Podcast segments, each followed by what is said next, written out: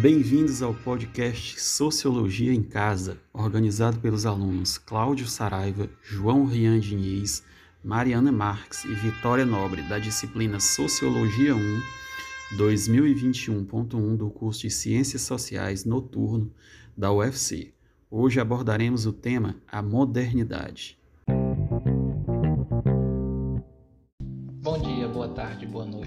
A você que está ouvindo nosso podcast Sociologia em Casa com o tema Modernidade. Seja muito bem-vindo, eu sou o João Rian e eu vou trazer uma pequena e breve introdução desse tema para a nossa discussão, que de primeira linha pode parecer algo fácil, né? Ao falar de modernidade, de algo moderno, devido às nossas experiências de ver e ouvir sobre essa palavra, mas que é muito mais complexo quando se vai estudar no âmbito da sociologia. Então, sem enrolação, vamos direto para o papo. Né? Afinal de contas, o que é modernidade? Como eu falei, no nosso cotidiano, a gente remete moderno a algo aprimorado, a algo transformado, a algo atual, né? com essa referência e temporária. Mas se tem essa ideia de novo, é porque teve um passado que houve mudanças a se chegar nesse novo, não é verdade?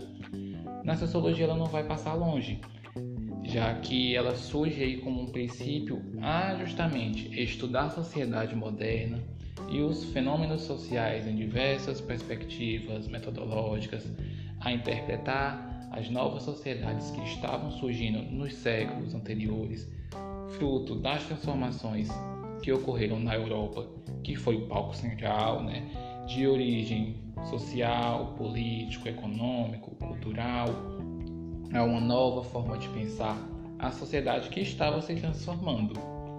Até aí tudo bem, mas aquela definição certinha de modernidade, é, não, não tem, não é algo exato, né?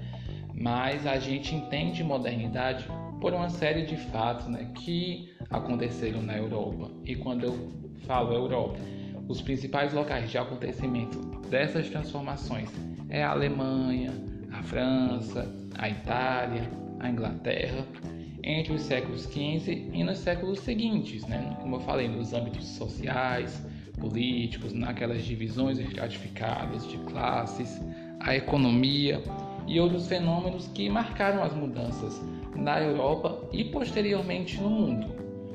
Né? E quais eventos e transformações se deu à modernidade né? e o início da sociologia como ciência, já que a sociologia vai ser uma ciência e a estudar essas consequências da modernidade. De início, né, o século XVIII já foi o fundo histórico é, com o projeto iluminista que estava em desenvolvimento. Né, nesse projeto do iluminismo, o foco principal né, era as críticas de pensar pré-modernas, de autoridade, que se baseavam em superstições, em crenças, como por exemplo a figura do rei, que era visto como um escolhido por Deus. E hoje em dia no Brasil nós escolhemos os nossos representantes.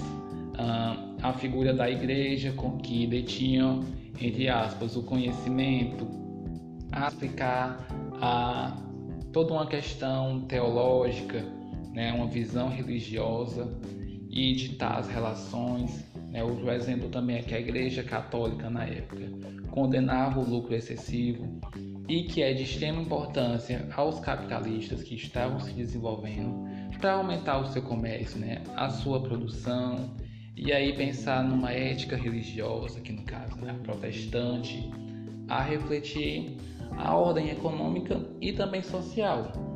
Uh, um dos expoentes, né, conhecido como pai da modernidade, é o Descartes, né, que a gente vê na escola, que promovia o método cartesiano, que a gente deve duvidar dessas verdades absolutas e focar na razão, né, na ciência, de forma empírica, a explicar o que se fazia presente. Então, tem esse rompimento, né, não é um desligamento total com a teologia em diversos âmbitos, né, com o pensamento escolástico nessa conversa entre fé e razão. E o conhecimento humano ele passa a ter por base esse processo né, de racionalização como meio aí em ascensão, né? E esse processo de racionalização vai ser bastante enfático para se entender a modernidade. né, a questão do humanismo, valorizando o homem no centro dos seus estudos e não mais Deus. Então, o processo de racionalização vai ser bastante importante a se entender a sociedade que estava se transformando. É, nós temos anteriormente também, nos séculos XV e XVI, a ascensão do mercantilismo e das rotas marítimas né, de expansão do comércio, e nessa mesma época a questão infeliz do colonialismo e da escravidão, né, desencadeando muitos problemas sociais e culturais no futuro, mas aí já puxaríamos para outra conversa, né? Ainda sobre a questão do iluminismo que eu estava falando, além de evidenciar a razão como uma forma que nos rege, também foi uma referência né, aos valores suscitados pela Revolução Francesa e a economia industrial, né, além do capitalismo como modelo ideal a ser seguido com a ascensão da burguesia. Outra forma importante de transformação também é a passagem do feudalismo para o capitalismo. As cidades modernas elas vão adquirir uma base urbana industrial no interior do capitalismo. O trabalhador ele vai sair do campo para a indústria, para péssimas condições de trabalho, insalubres, sem carga horária fixa, com trabalho infantil. As relações no feudalismo, né, que eram muito mais pessoais, vão se tornar muito mais complexas com a questão da divisão do trabalho, a questão da alienação, que vão culminar né, nas revoluções francesa, industrial e de que a burguesia no poder né, para efetivar fortemente a questão do capitalismo que era barrado anteriormente nas esferas de poder. Enfim, não foram de uma hora para outra, né? inclusive eu trouxe apenas alguns fatos bem sintetizados na história, mas que esses fenômenos históricos foram cruciais né, para as transformações sociais, culturais, políticas, econômicas, nas perspectivas de ver o mundo. Né? A gente pode perceber assim é, que o estudo da questão da modernidade dá essa impressão de que foi algo natural a ser seguido, né? que aconteceu em diversos locais, que a ciência é o grande destaque capaz de superar o que se fazia presente na sociedade. Só que a gente tem que considerar que não foi um processo assim, né, natural, foi algo bem heterogêneo, violento para aqueles que divergiam da ideia, né? Teve, houve grande número de mortos, guilhotinas, é, revoltas, entre outras coisas que foram bem enfáticas a se pensar as sociedades atuais, a ver de modo anterior as questões dos direitos e deveres de um membro de um, daquele ambiente social, a questão da democracia, a forma que um governante rege uma região, um país, a questão do, do liberalismo econômico e o papel do Estado, né? entender a pluralidade de características dos indivíduos contemporâneos e os grupos. Então se tornou muito uma rede de complexidades, mas que são necessários aos estudos sociológicos a interpretar. então, em resumo, a gente pode entender, né, aqui no nosso meio, que modernidades são essas diversas ordens situadas na história que promoveram diversas transformações e conquistas no campo das ciências, da filosofia, das maneiras de se relacionar, é, instituindo aí novas formas de pensar, de agir, sentir, manifestar, que a ciência é um grande norteador de progresso, né? expresso em diversos âmbitos que nos regem hoje e no futuro, e que é isso que a sociologia vai estudar. Ok? Bem, são muitos episódios marcantes nos séculos anteriores. Nós estamos hoje no século 21, nós temos grandes mudanças do passado, reflexos e consequências desses eventos em toda a sociedade, não só brasileira, mas no mundo. Alguns filósofos e sociólogos eles vão até arriscar dizer o que, o que a gente vive hoje são diretamente consequências da modernidade, ou ainda que estamos na modernidade, né, passando por essas transformações, ou que já entramos em uma nova era, né, devido aí às novas tecnologias que nos cercam. Eu consigo conversar com você agora, passar essa ideia através de um smartphone. né, e você de outro local está me escutando. Era que era algo completamente é, impensável, né, até séculos anteriores. Então, o processo de racionalização da sociedade e do indivíduo que está inserido dentro né, dessa grande complexidade de relações vão ser bastante importantes né, ao estudo da modernidade e da sociologia. Enfim, temos dois né, autores e renomados peritos né, da área da modernidade, que são de épocas bem, bem distantes, mas que vão conversar bastante nesse assunto de como chegamos né, e como lidamos com a modernidade, que é o Anthony Giddens e o Max Weber. Né? O Weber ele é de 1864 na Alemanha, como a gente viu nas aulas, muito disposto a estudar a ligação entre religião e a ascensão do capitalismo, a questão econômica no século XIX, a questão da ação social, entre outros estudos que as nossas colegas Mariana e Vitória irão abordar conosco de forma resumida, né? mesmo que seja difícil resumir o Weber, mas nesse aspecto da modernidade vai ser bem bacana. E o Anthony Giddens, né? ele é mais atual, do ano de 1938. Ele é uma grande figura aí do século 20, 21 ainda, a ajudar diretamente a questão da modernidade e as questões da sociologia como uma ciência atualmente, né? Que também não é nem um pouco fácil de sintetizar, mas vamos trazer aqui de uma forma bem rápida com o nosso colega Cláudio. Mas agora vamos pro papo direto com o Weber, com a nossa amiga Mariana. Mari? Como o Rian falou, nós estamos aqui no meio de transformações intensas, começando a experimentar os resultados de algumas revoluções marcantes, é, e em consequência disso, existem vários teóricos tentando explicar essas movimentações, as causas e os prováveis resultados para as gerações futuras. E entre essas personalidades, esses estudiosos, está o Max Weber, que viveu entre 1864 e 1920. E ele é, é um dos representantes, um dos fundadores do que chamamos de sociologia clássica. Então, ele foi um dos que observou essa transformação de uma sociedade burguesa de elite em uma cultura democrática de massas. O Weber, ele vem de uma família que já tinha bastante envolvimento político. O pai dele trabalhava na representação governamental da Alemanha e a mãe dele era muito envolvida em movimentos sociais. E além disso, ele estudou direito e economia e todos esses fatores moldaram a forma mais rigorosa com que ele produzia suas análises e desenvolvia suas teorias. E com estas ele tentou explicar o porquê a cultura moderna se tornou assim e não de outro modo.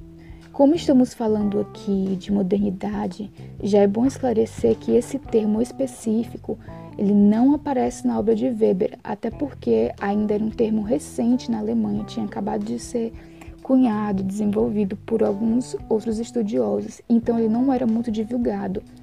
Mas expressões como o homem moderno, a cultura moderna, as vidas modernas, eles podem ser localizadas na obra, nas obras dele e ele se refere à modernidade como a época do racionalismo ocidental. Então, o Weber estava vivendo nesse momento de definição do que era moderno e do que seria desqualificado como antimoderno. E normalmente a gente associa esse período do início da modernidade, que teve a Revolução Industrial, a Revolução Francesa, com aceleração, com avanço, mas tão importante quanto também é o contraste e a tensão que existiam entre essas duas imagens de mundo agora. E essas duas imagens de mundo, de moderno e o antes do moderno, o que não era moderno, elas não poderiam mais ser colocadas em uma hierarquia. E foi essa forma contrastante que Weber explica esse traço fundamental da modernidade na ciência da profissão, ele até diz que, segundo algum, as últimas posições de cada singular, um é o demônio e o outro é Deus. E cada um precisa decidir qual é o seu Deus. Então você vê bastante claro essa dualidade, essa dicotomia que existe entre essas duas visões. E em toda a produção dessa mesma época em que Weber está produzindo os trabalhos dele, tinha exemplos dessa dualidade entre bem e mal, verdadeiro e falso.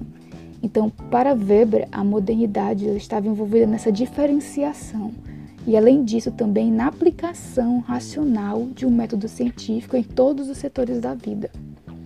Na secularização e na pluralização dos valores, no crescimento das, das regula relações, regulações administrativas e burocráticas e na modificação dos valores, dos símbolos, dos credos tradicionais. Todos esses fenômenos, sejam eles culturais, religiosos, o gosto artístico e o Estado, eles precisavam passar pela peneira do questionamento do condicionamento econômico, ou seja, de que maneira esses fatores estão economicamente condicionados, porque essa era a base de estudo que o Weber analisava as teorias dele, né? Todos ah, os acontecimentos sociais daquele período. Então, algum tempo depois, com a fundação da Sociedade Alemã de Sociologia, que tinha Weber como uma das figuras principais, é, ele sugeriu dois campos de pesquisa. Um era a sociologia das associações, que ele tentava traçar uma comparação entre essa Alemanha e a Europa em relação aos Estados Unidos, pois ele tinha feito uma visita a esse país algum, alguns anos atrás com, em relação à fundação da Sociedade Alemã de Sociologia. E ele queria é, aprofundar a sua análise em como as sociedades modernas se auto-organizavam e como acontece esse gerenciamento do espaço social livre entre as famílias e o Estado, ou seja, a relação que tinha entre o indivíduo e seus semelhantes e o que, que envolveria essa dimensão política do problema moral e a esfera individual na dimensão psicológica e existencial do homem como indivíduo e também como cidadão.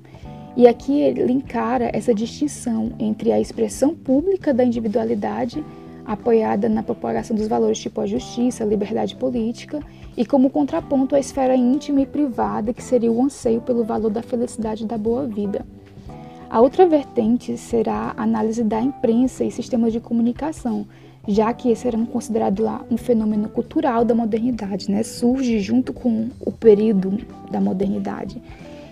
E assim, aplicada na relação entre o ser humano moderno e os bens culturais modernos.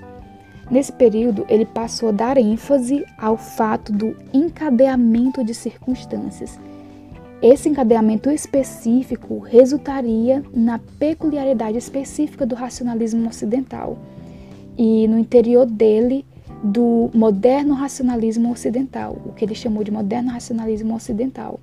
E nesse debate mundo afora, a história da globalização, as implicações eurocêntricas, essa peculiaridade do racionalismo europeu foi divulgada como uma questão weberiana e a gente agora vai ver um pouquinho do que se tratou esse racionalismo europeu.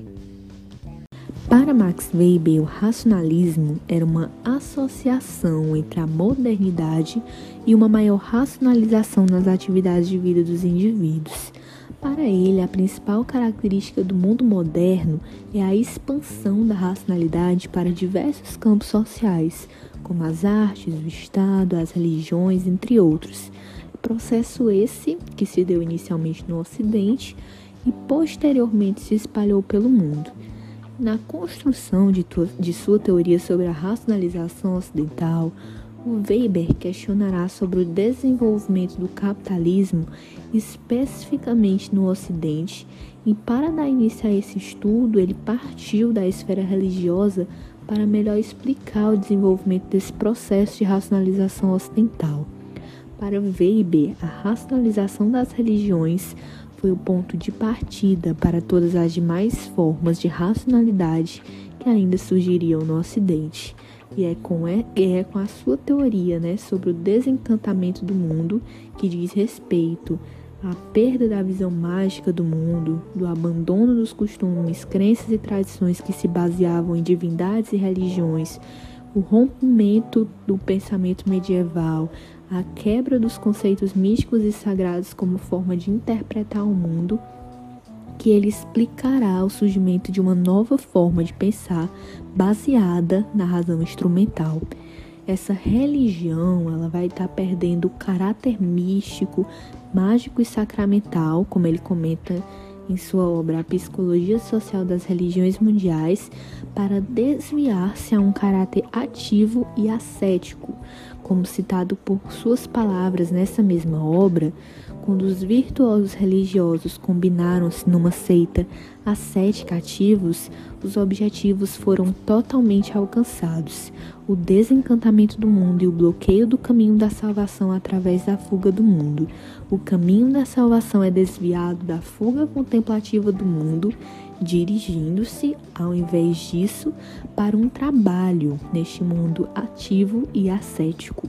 Seria, portanto, com esse ideal de desencantamento, visto inicialmente nas profecias de um judaísmo antigo, onde, como por ele citado, ocorre uma desmagificação das religiões, ou seja, a construção de uma religiosidade que vai suprimindo cada vez mais a magia como elemento sacramental da religiosidade, e como posteriormente observado nesse texto citado, da obra A Psicologia Social das Religiões Mundiais que o protestantismo ascético, especialmente o protestantismo calvinista, vai, mesmo que não intencionalmente, né, impulsionar a sociedade a um ideal capitalista.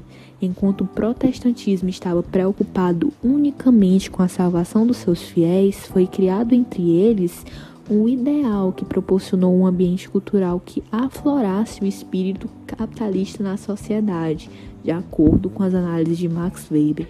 Foi a partir então dessa ideia calvinista do trabalho árduo, como forma de obter honra e agradar a Deus, que surgiu então as primeiras formas do capitalismo moderno, que servirão de palco para outras diversas transformações em outros âmbitos que ocorreram e fundamentaram a modernidade.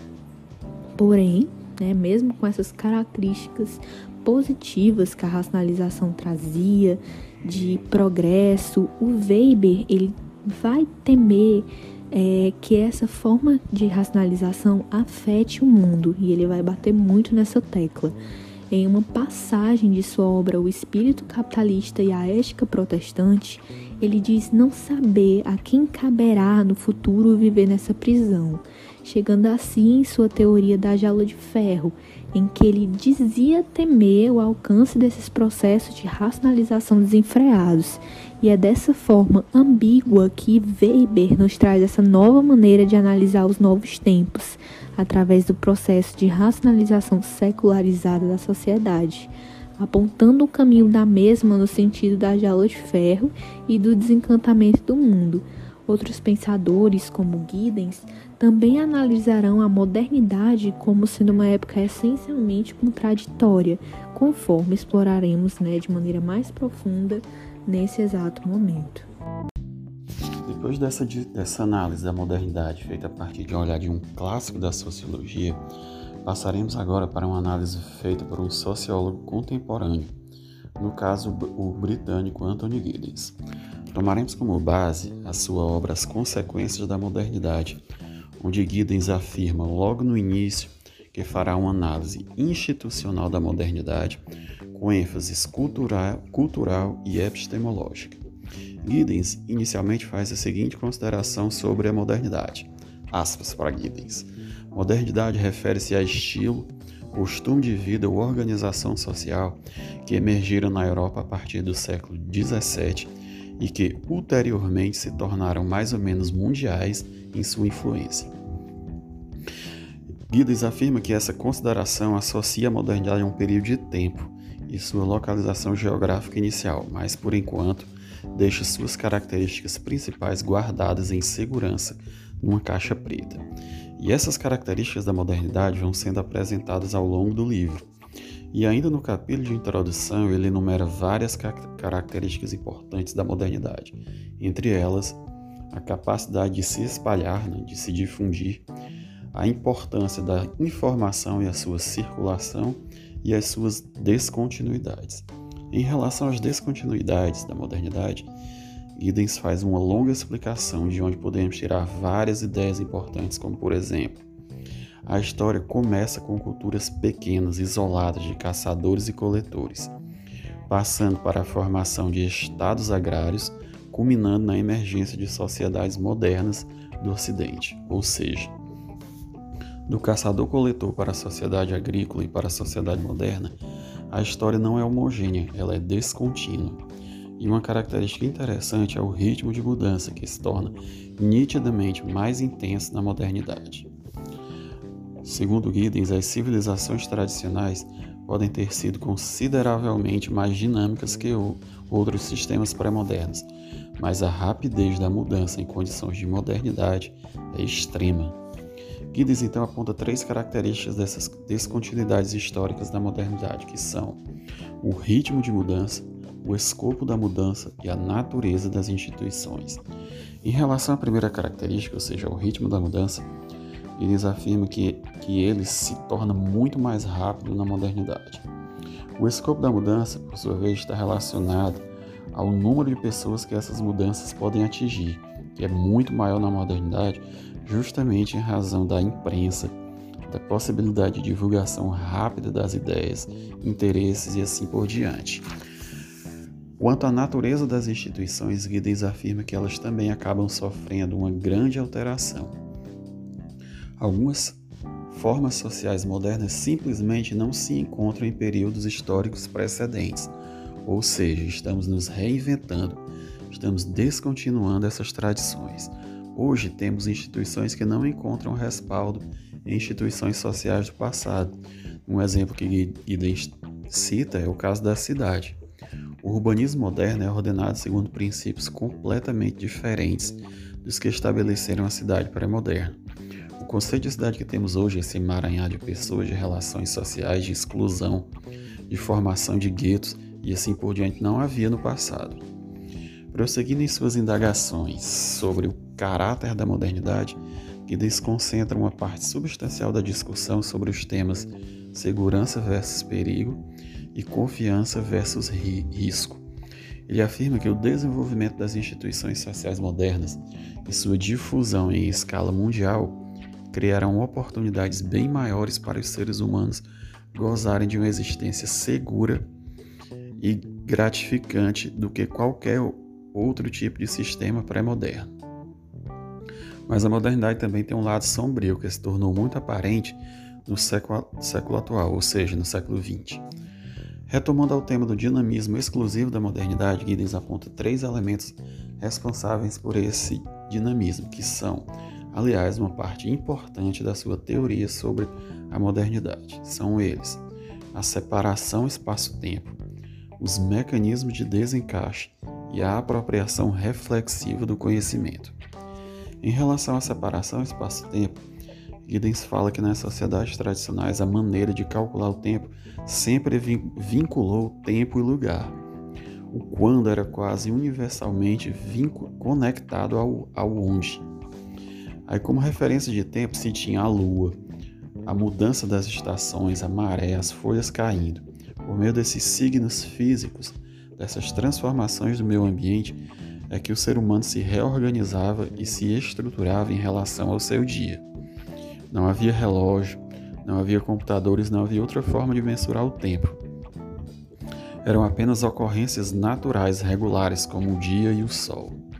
A invenção do relógio mecânico e a sua difusão entre virtualmente todos os membros da população, um fenômeno que data em seus primórdios do, do final do século XVIII, foram de significação chave na separação entre o tempo e o espaço Agora, a coordenação através do tempo é a base do controle do espaço. Um dos principais aspectos desse relógio é a padronização em escala mundial dos calendários. Todos atualmente seguem o mesmo sistema de datação, apesar de que há ainda diferenças culturais, como o calendário chinês, o próprio calendário judeu. Se você for na China e perguntar qual ano, a pessoa vai dizer que o ano é 2021. O mesmo em Israel, apesar de que religiosamente ou culturalmente eles possuem outros calendários. Na modernidade há um rompimento entre esse conceito de tempo e espaço, fornecendo uma base para sua recombinação em relação à atividade social. Essa separação entre tempo e espaço é fundamental para o elemento a seguir, que é o conceito de desencaixe.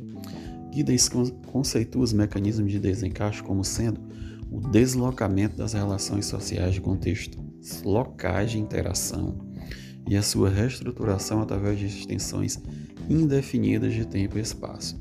Tentando explicar de uma forma mais simples, esse desencaixe possibilita que relações que anteriormente só ocorriam em contextos locais de interação, ou seja, presencialmente, a partir da modernidade eles podem acontecer em extensões indefinidas de espaço-tempo. Não há mais a necessidade da presencialidade.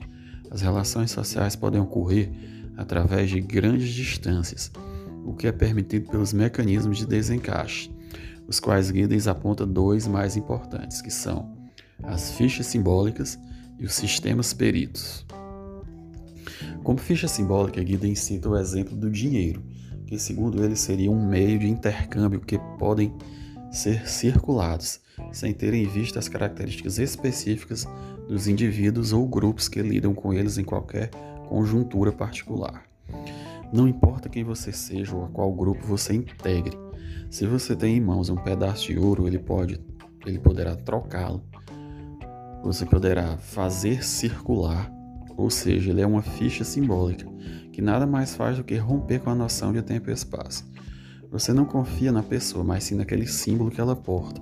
No caso, uma ficha simbólica, o dinheiro.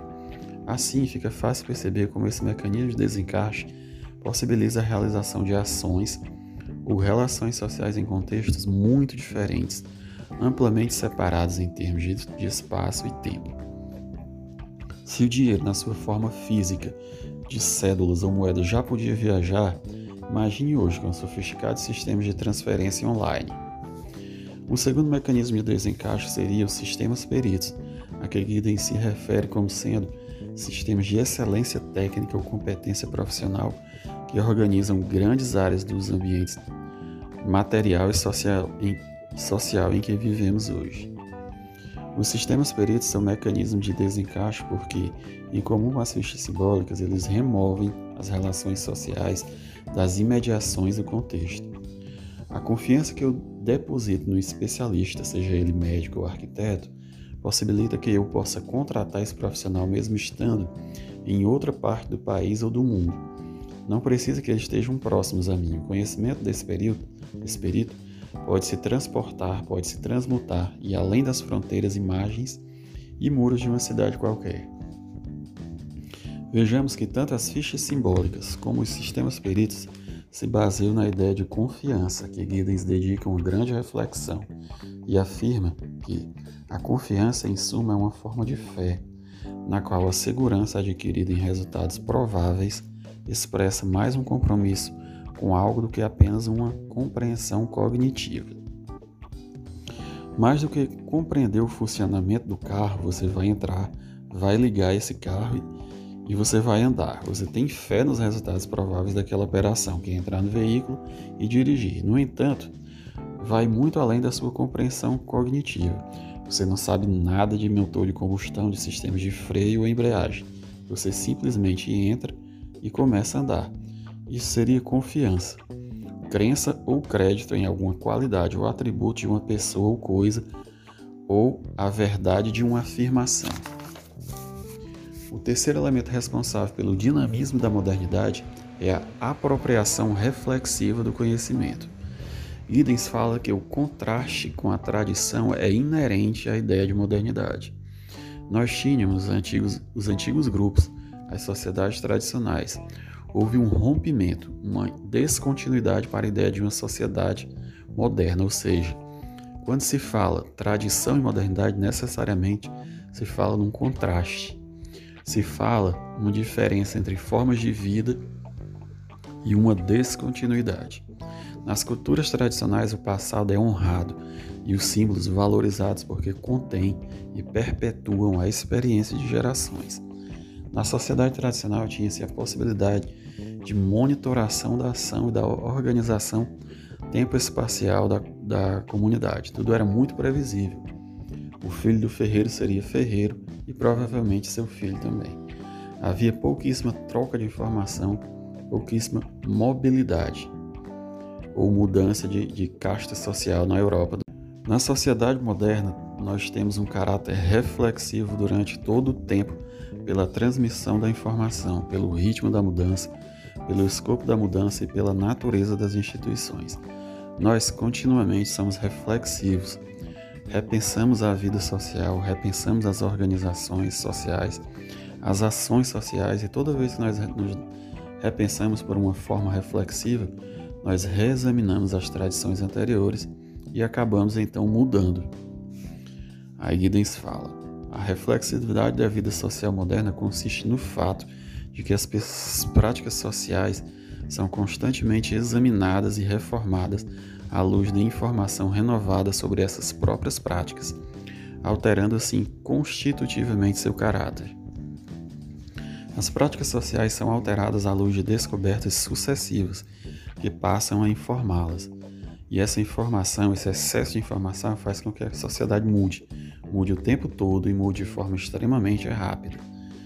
Mas somente na era da modernidade a revisão da convenção é radicalizada para se aplicar, em princípio, a todos os aspectos da vida humana, inclusive a intervenção tecnológica no mundo material.